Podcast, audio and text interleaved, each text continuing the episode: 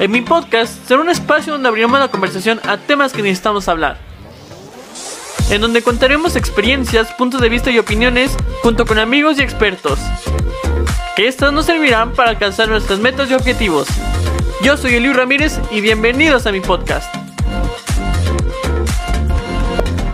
Hola amigos, ¿cómo están? Espero que el día de hoy se encuentren súper, súper bien. Yo la verdad es que estoy muy feliz, muy contento de estar un episodio más aquí con ustedes, de que puedan estar aquí escuchándonos donde, donde, quiera que estén, pero que nos sigan escuchando a, a, través de las diferentes plataformas digitales donde se transmite este podcast. Y el día de hoy quiero contarles que vamos a hablar sobre un tema muy importante, muy delicado, muy urgente, muy necesario, que es la violencia de género. Eh, la fecha en la que está compartiendo el podcast, este episodio del podcast es 8 de marzo, se, se, conmemora la, el Día Internacional de la Mujer. Y creo que es muy importante que hoy más que nunca hablemos de este tema, que, que compartamos historias, que compartamos experiencias, que yo que tengo el poder de, de compartir eh, las diferentes voces de las experiencias en diferentes plataformas, en diferentes canales, pues que lo haga, que lo haga, que podamos compartir y que ustedes más que más que nada, pues escuchen las diferentes experiencias que si que si que si hayan pasado por algo similar, pues que les ayude mucho y espero que de verdad lo hagan. Y también quiero decirles que este podcast es muy especial porque por el tema decidimos dividirlo en dos partes. La primera parte sale el día de hoy, lunes, y eh, la segunda parte sale el día viernes. Por el tema que es un poquito largo, pero de verdad sido importante y me gustaría que ustedes escucharan ambas partes porque es algo que les va a llenar, les va a llegar y que van a aprender mucho, espero que sea así. Y pues bueno, no quiero alargarme más, quiero decirles que el día de hoy tengo dos invitadas, una ya la conocen, estuve en el episodio pasado del podcast, ella es Fernanda Mora y se van a preguntar por qué otra vez está en este episodio. ¿Por qué? Porque tiene muchas cosas que contarnos, muchas experiencias que, que platicarnos, que relatarnos, muchas experiencias íntimas, personales, que de verdad agradezco que quiera compartir con nosotros. Y no viene sola, viene acompañada de una de sus grandes amigas eh, que la ha apoyado mucho y ha estado con ella durante muchos, muchos años. Ella es Itzel Yedra, una licenciada en negocios internacionales que no vamos a hablar sobre eso, pero viene a platicarnos también mucho de, su conocimiento, de sus experiencias. Y pues no me queda más que agradecerles que hayan aceptado la invitación y que nos vengan a compartir sus experiencias. Hola, Yu. Para nosotros es un placer que nos consideres dignas de hablar para empezar en tu podcast y también sobre, pues sobre este tema que es la violencia de género que mucho se habla de él, es cierto, pero tanto Itzel como yo creemos que hay muchos puntos que aún siguen en la, en la penumbra, por así decirlo. Y sí, para mí es un placer presentarles a Itzel. Eh, y como dijiste, ella es licenciada en negocios internacionales y también es muy buena amiga mía, entonces pues aquí está, para que la escuchen. Hola, muy buenas tardes, buenos días, buenas noches. Eh, para mí es un gusto estar aquí con ustedes eh, y que nos des la oportunidad de eh, darnos un foro para levantar la voz, para, para opinar y hablar un poco de lo que pues ha sido nuestra experiencia en este camino y de cómo vemos nosotras la violencia de género desde nuestras trincheras cada uno, ¿no? Ojalá que, que lo que hemos vivido y lo que hemos aprendido en este camino, pues sea parte aguas de cambio para otras personas, para otras mujeres, que es como que el objetivo principal. Muchas gracias por la invitación, gracias Fer y gracias eh, No, no hay nada que agradecer. Eh, quiero decirles, quiero informarles que eh, Fer fue el intermediario entre, entre Excel y para que pudiéramos eh, platicar sobre este tema, porque sí es bien cierto que creo que aparte de que se toca ya eh, durante estos últimos años ya este tema, también existe mucha desinformación, mucha, muchas, eh, muchas personas, muchas perspectivas, muchos puntos de vista que a veces no son tan necesarios los puntos de vista, pero sí existen, o sea, existe totalmente y para eso venimos a platicar el día de hoy sobre este tema. Y como les mencioné al principio, yo mientras exista un medio de comunicación donde yo pueda a ustedes que nos están escuchando compartir pues información importante, información, por así decirlo, información que informa, información que de verdad a lo mejor les puede servir si ustedes han pasado por algo así. Ya lo platicaremos, lo conoceremos y lo desarrollaremos a lo largo del podcast, pero pues vamos a comenzar eh, preguntándoles hablando del tema de violencia de género, vamos poco a poco, pero que me gustaría que nos dijeran eh, qué es la violencia, para que de ahí podamos partir a, mencionar qué es la violencia de género, pero creo que es importante conocer primero el término violencia. Sí, este, Liu, mira, antes ya de comenzar a hablar de lleno sobre el tema, eh, es como nuestra responsabilidad hacer hincapié en que nuestra formación profesional no se especializa en la explicación de qué es la violencia, o sea, desde una parte social, la verdad es que no estamos como bien informadas, pero bien lo dijo Excel, sí te podemos hablar de la violencia de género desde nuestras trincheras, ¿no? Y creo que escuchar a una mujer eh, hablar de lleno y abiertamente sobre esto es muy valioso, ¿no? O sea, no porque se trate de nosotras, cualquier mujer que tenga la valentía de hablar sobre esto ya es súper valioso. Entonces, eh, violencia, así, si tú la buscas en el diccionario, es la fuerza que se utiliza para conseguir un fin, fuerza que se ejerce sobre otro ser humano, ¿no? Entonces, violencia de género ya es violencia específicamente hacia una persona solamente por su género, ¿no? En este caso, hacia la mujer, o sea, la violencia que se ejerce específicamente hacia una mujer. Eh, ahora, pensamos en violencia, tal vez podemos decir que son golpes, eh, eh, alguna agresión física, sí lo es, pero está un poquito alejado de la realidad, ¿no? O sea, la violencia de género tiene muchos matices.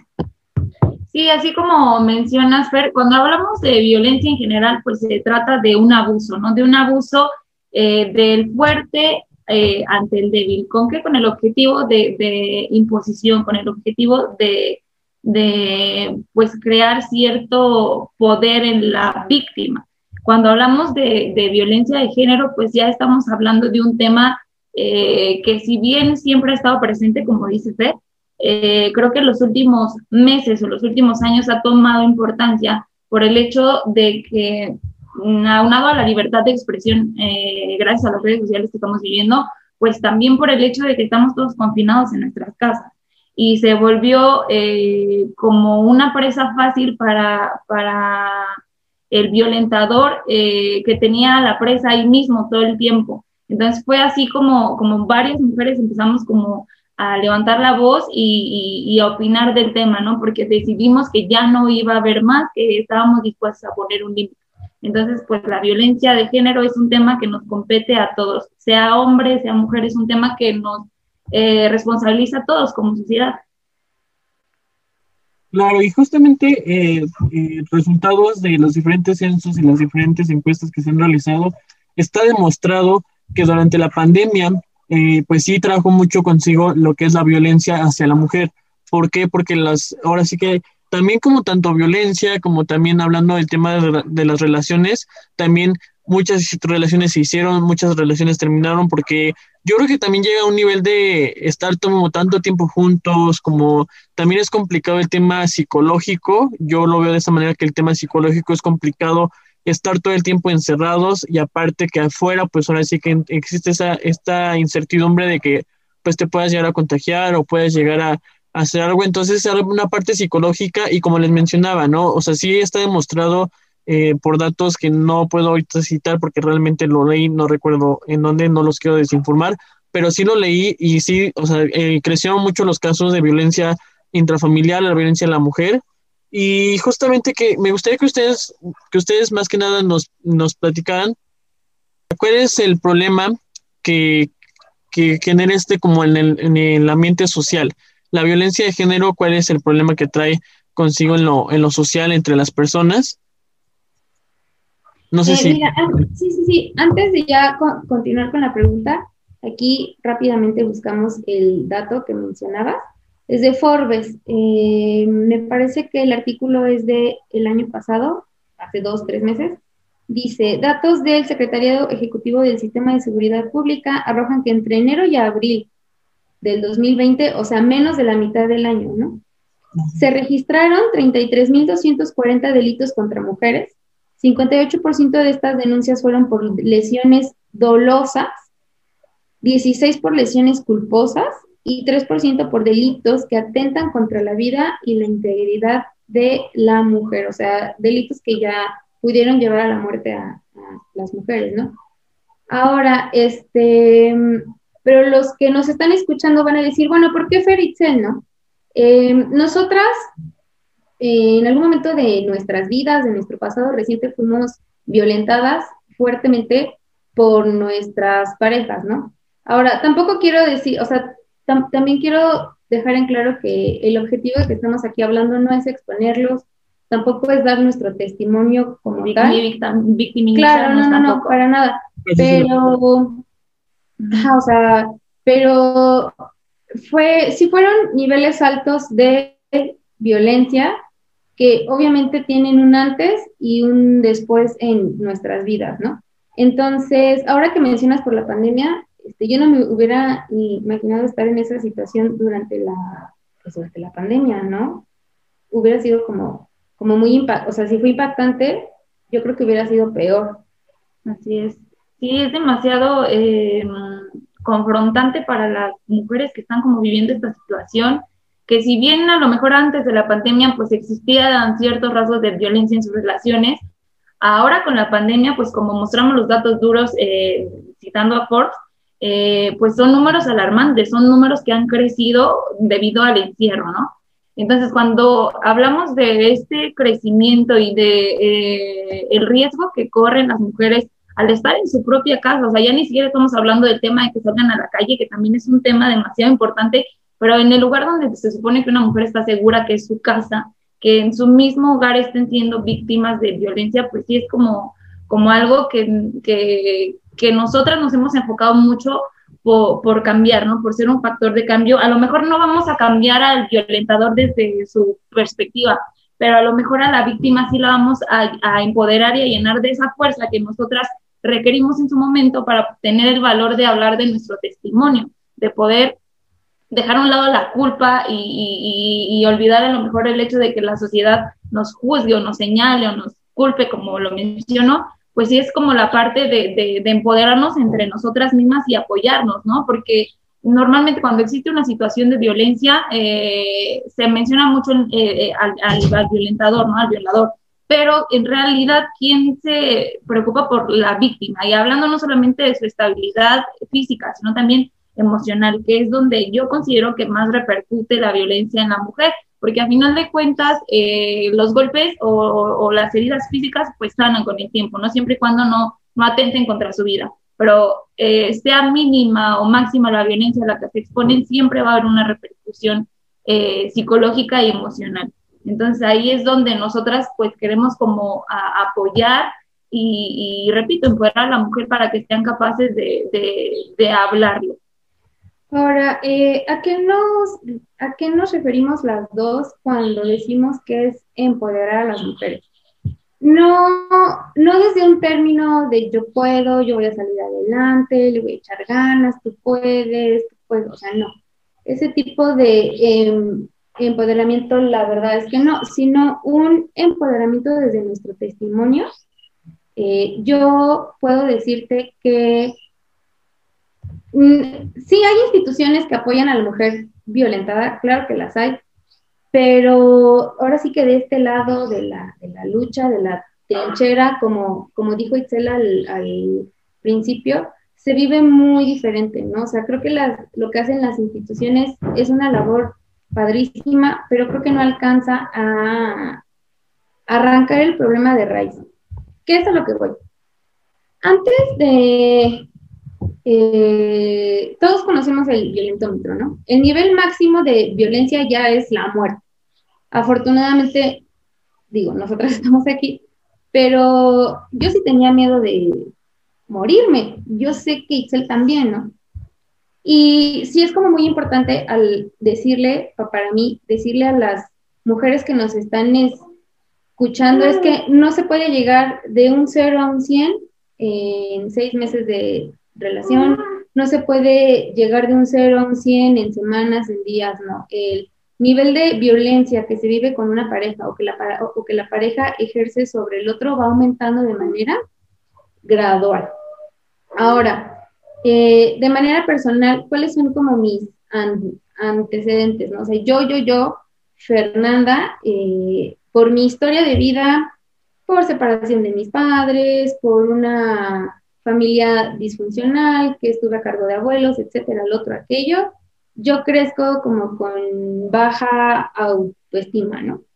Y nadie me enseñó como, oye hija, hasta aquí le debes de poner un límite a las personas. Oye, esto es amor propio, esto de hacer por ti es amor propio, esto que hacen las personas de manipular, de chantajear, de controlarte, etcétera, etcétera, yo lo veía como normal, ¿no? O sea, para mí eh, estaba súper normalizado. ¿Qué fue lo que pasó? Que durante toda mi relación eso fue un aumento hasta que se llegó a los golpes, ¿no? Eh, no quiero decir que yo soy la culpable o que yo soy la responsable de que haya vivido, de que yo fui violentada, ¿no? Para nada quiero decir eso y tanto Itzel como yo nos enfrentamos a eso, ¿no? Cada vez que contamos nuestro testimonio a alguien, eh, sale la pregunta, ¿pero por qué estabas ahí? Pero si tú ya sabías cómo era, ¿para qué, no? O sea, como, mamacita, si tú sabías cómo era este, este, este tipo, pues, ¿qué hacías ahí, no? Entonces, escuchamos esas preguntas y es como de, oye, es que no es tan fácil, ¿sabes? No es fácil salir, o sea, con el antecedente de que emocionalmente yo me encontraba vulnerable y que tenía un apego excesivo con esta persona, porque tenía el apego, porque por deficiencias de amor, de cariño en mi infancia, etcétera. Yo vengo y el primero que, bueno, no el primero que se me apareció, pero dije, bueno, ¿sabes qué? Contigo yo me siento bien.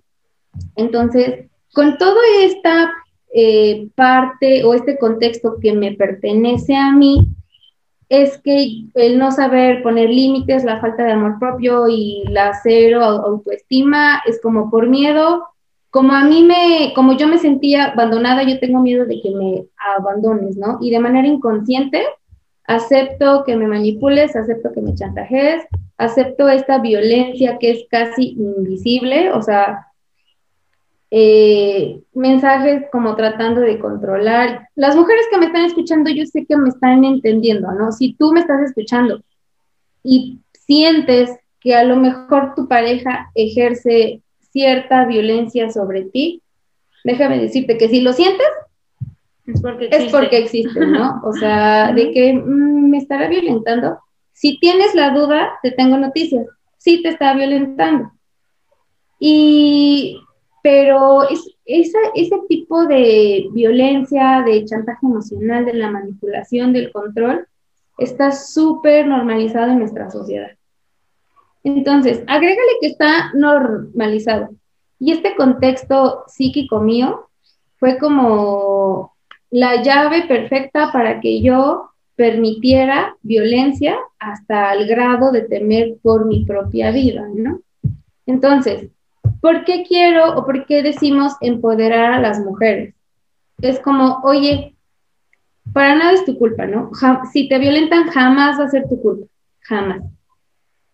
Sin embargo, eh, por lo que tanto Itzel como yo hemos leído, sí es un denominador común en las víctimas que no saben poner límites, para empezar, eh, que crean un apego con la pareja por antecedentes familiares de abandono, de rechazo, por cuestiones eh, dolorosas, ¿no? Entonces, ¿cómo queremos empoderar a las mujeres? Oye, sí, este tipo es violento, ¿no? Pero algo que Itzel y yo tenemos como muy grabado es que si queremos cambiar lo que nos rodea, si queremos eh, tener la fuerza como mujeres y un poder de cambio al exterior, primero hay que mirar adentro, ¿no? Eh, a mí nadie me enseñó a, amarme a mí misma, ¿no? Y tampoco es como que mis papás tienen la culpa, simplemente las circunstancias de mi vida y de su vida se dieron para que a mí nunca, para que a mí me dijeran, oye, esto no es amor, salte de ahí, ¿no? O sea, eso lo aprendí literal y real a punta de madrazo, ¿no? Entonces, eh, yo le he preguntado como a varias amigas, oye, ¿qué es el amor propio? Y se quedan así como, cuidarme, este, comer bien, sí, pero hay otras cosas, exactamente, poner límites es amor propio, ¿no? No permitir que eh, tus sentimientos es amor propio, ¿no? Hacerte escuchar es amor propio. Entonces, si esto que les estoy contando yo lo hubiera sabido en su momento, mi historia sería otra, ¿no? Sin embargo, así fue. Y todo este aprendizaje eh, lo tengo a, partir de esta situación de violencia. Fíjate que Fer tocó un tema bien importante como es la, la, violencia en las relaciones, ¿no? Y habló algo que decía que, que tú creas cierto vínculo con tu violentador. Eh, hay, psicológicamente, eh, como víctima desarrollas el síndrome de Estocolmo, que es que eh, tú victimizas a tu violentador y lo justificas. O sea, te compras su historia en la que él sufrió, en la que él la pasó mal y que tuvo una infancia difícil, una vida difícil, y lo justificas. O sea, justificas rebajarte y, minimizar tu valor como mujer, como persona, por el hecho de que lo justificas y dices, pobrecito, pobrecito, es que sufrió mucho, es que él no es así, pero pues pobrecito, ¿no? Y te tiras al piso y permites que te sobajen y que te maltraten porque entiendes al otro, porque para esto se tiene una idea muy equivocada de lo que es el amor. O sea, el amor nos enseña que es el amor sacrificado, el amor entregado, el amor que aguanta todo, cuando, mujeres, cuando hablamos de que el amor aguanta todo, aguanta todo, pero no aguanta putizas, no aguanta insultos, no aguanta humillaciones. El amor sano siempre te va a llevar a crecer, siempre te va a llevar a, a ser la mejor versión de ti. Y ahí hablamos, cuando dice Fer, del amor propio. Para poder encontrar una pareja que te ame, necesitas aprender a amarte y aceptarte como eres. Ahora, eh, contando un poquito de mi experiencia, yo la violencia, eh, que es igual, eh, pues demasiado eh, controversial e importante hablar de este tema, porque bien tocó ver el tema de la violencia en las parejas, ¿no? En las relaciones. Pero casualmente yo en mis relaciones no he sufrido violencia, o más bien la violencia más determinante que yo sufrí en mi vida, donde estuve en riesgo mi vida, no fue emitida por mis parejas. Y se van a preguntar cómo, ¿no? ¿Cómo fue? No voy a entrar en detalles ni voy a decir nombres.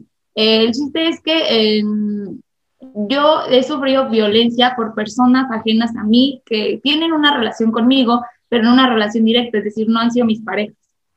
Eh, aquí el caso fue que estuvo en riesgo mi vida, eh, fue un episodio de violencia muy fuerte, muy fuerte. Yo tuve la nariz fracturada, tuve una abertura en la ceja como de 3 centímetros. Eh, la verdad, ahorita te lo cuento y se me quiebra la voz, pero de coraje, ¿no? De, de cómo yo llegué a pasar por una situación así.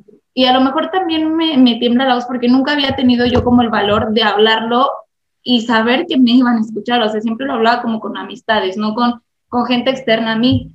Entonces, yo vivo esta situación en la que por cuestiones, eh, aquí vamos a hablar igual de un tema muy importante, que es como eh, el poder, el poder eh, político, el poder eh, pues las esferas de poder. Yo no voy a decir quién fue la persona que me violentó, ni de qué manera fue, ni cuál era mi relación con él, pero me violentó y yo no pude denunciarlo.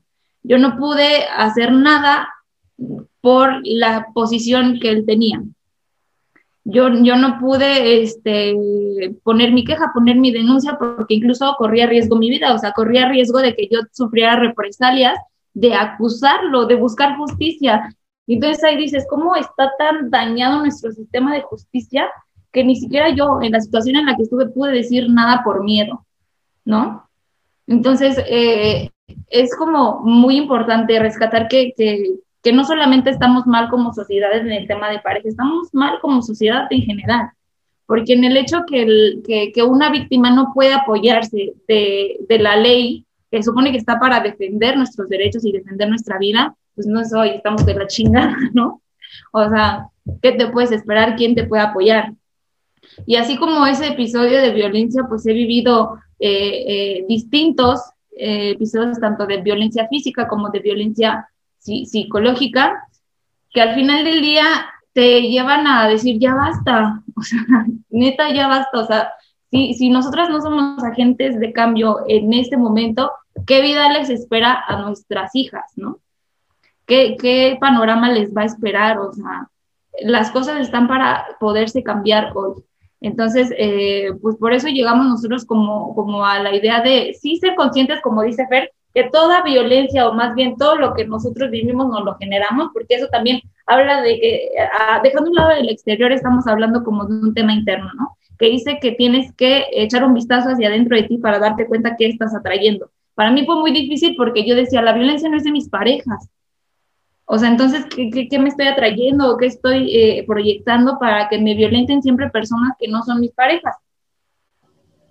¿Qué está pasando ahí? Entonces ahí fue demasiado confrontativo para mí darme cuenta y, hacerme responsable pues de mis emociones, de que todo eso me lo estaba generando, pero regresando al tema de la violencia, a mí se me, bueno, yo tenía el miedo de que se me juzgara mucho, porque la, la violencia que yo viví, una, estaba en un bar, no voy a decir qué bar, estaba sí alcoholizada, yo estoy segura que, que, que, pues no solamente estaba alcoholizada, algo más tenía en mi organismo que yo no consumí.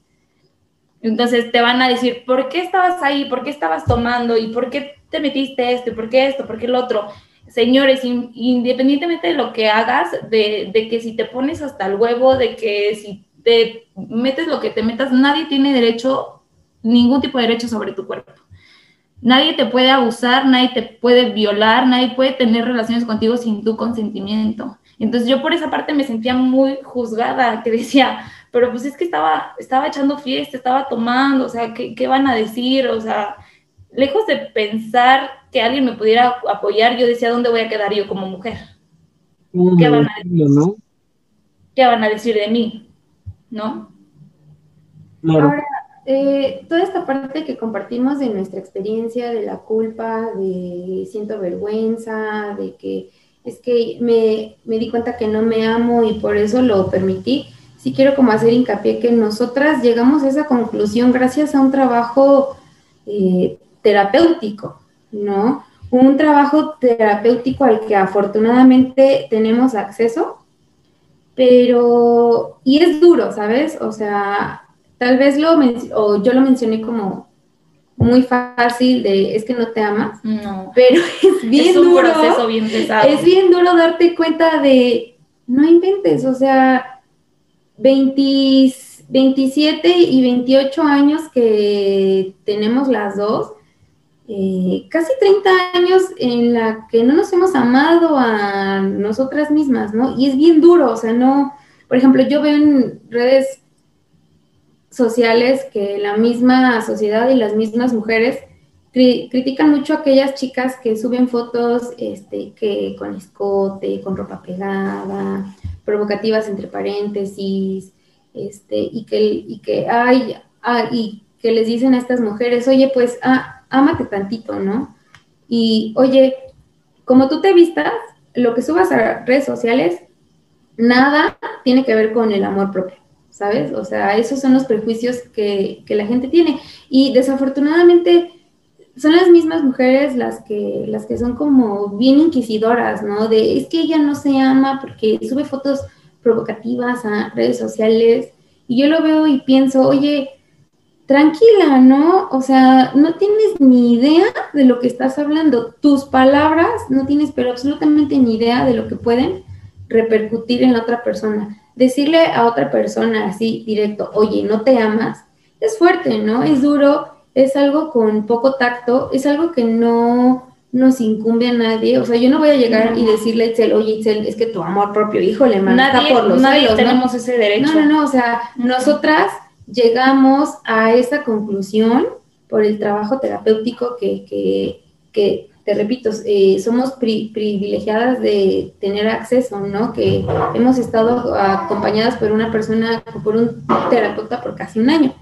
Y este, pero yo me pongo a pensar en aquellas mujeres que, que ni siquiera el miedo les permite hablar con un terapeuta ¿Y cuánto, o sea, si nosotras nos recriminamos, si nosotras sentimos culpa, si nosotras sentimos vergüenza por algunos meses y fue un martirio, yo no me imagino cuántas mujeres en sus casas o por años que llegan a final de su vida y jamás pudieron hablar, jamás se atrevieron a alzar la voz por ellas mismas porque alguien les dijo que se tiene que callar, pues es duro, ¿no? Ahora, ¿qué, ¿cuál es otro de nuestros eh, pilares en los que Itzel y yo hemos llegado a, a una, pues a una conclusión, ¿no?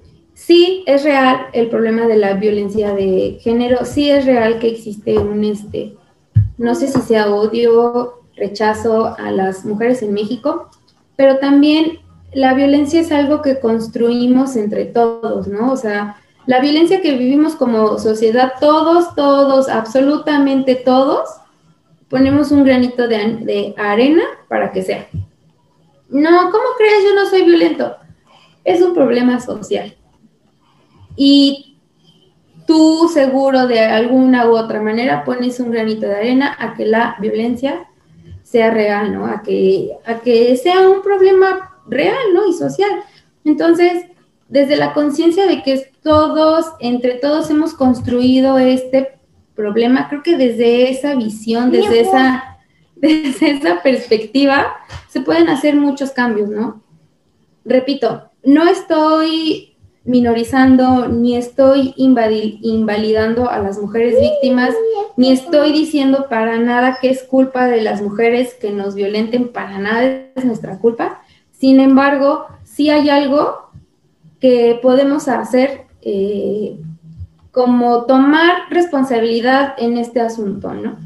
Eh, y en este caso, ¿cuál es la responsabilidad que nosotras como mujeres pues estamos, desde dónde yo como víctima o nosotras como víctimas, desde dónde podemos hacer el cambio?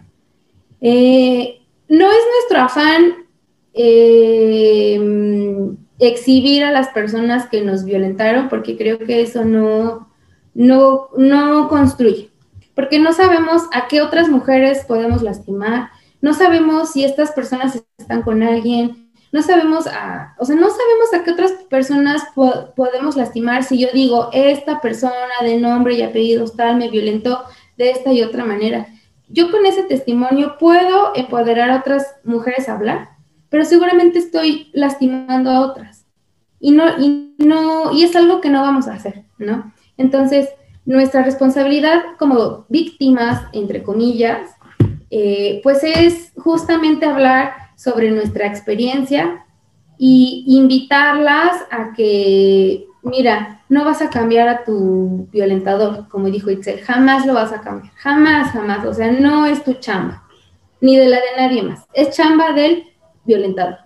Pero sí puedes hacer algo, puedes mirar hacia adentro. ¿Cuál es mi historia de vida, no? Por ejemplo, también para Itzel y para mí fue súper duro darnos cuenta que en nuestra línea familiar, en nuestra mamá, papá, abuelos, bisabuelos, tíos, ha existido violencia, ¿no?